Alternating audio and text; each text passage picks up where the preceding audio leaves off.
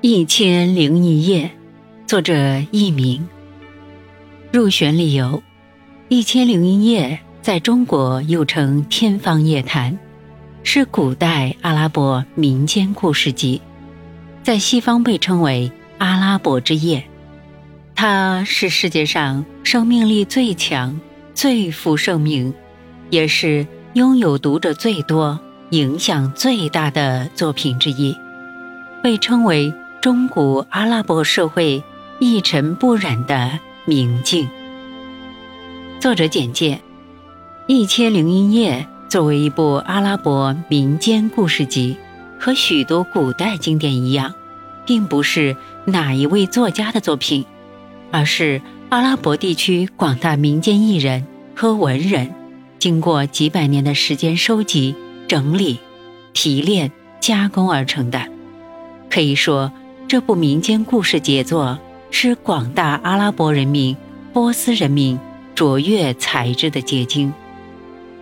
名著导读：《一千零一夜》中的故事很早的时候就在阿拉伯地区的民间流传了。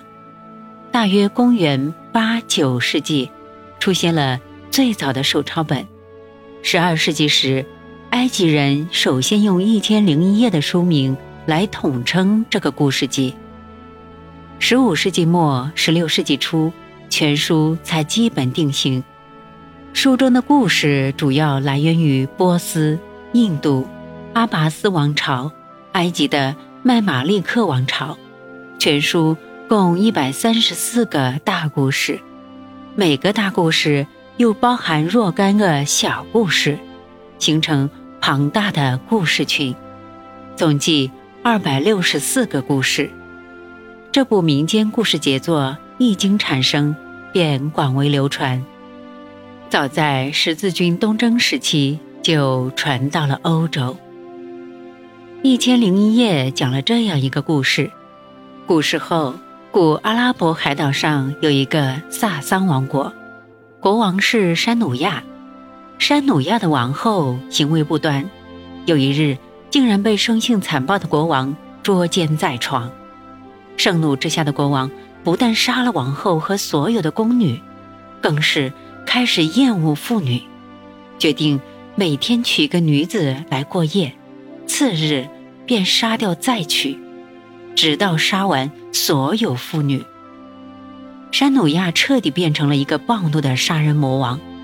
就这样，三年过去了，有一千多个妙龄女子被国王杀死。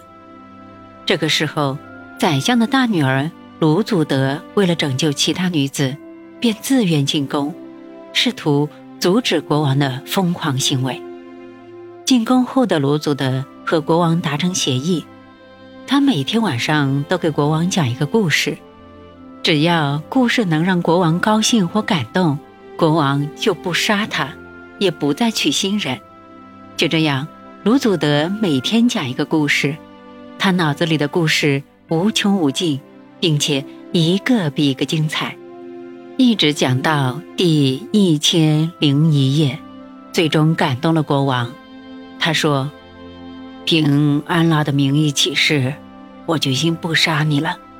你的故事让我感动，我将把这些故事记录下来，永远保存。”就这样，结构巧妙的一千零一夜成书了。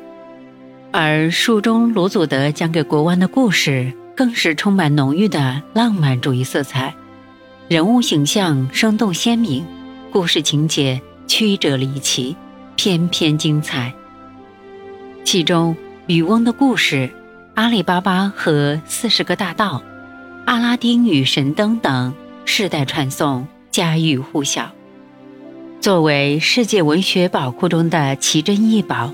一千零一夜的影响更是广泛而深刻。世界文坛上的巨匠们，伏尔泰、斯汤达、拉封丹、薄伽丘、歌德、乔叟、博尔赫斯等，都从《一千零一夜》故事中获得启迪，汲取创作素材。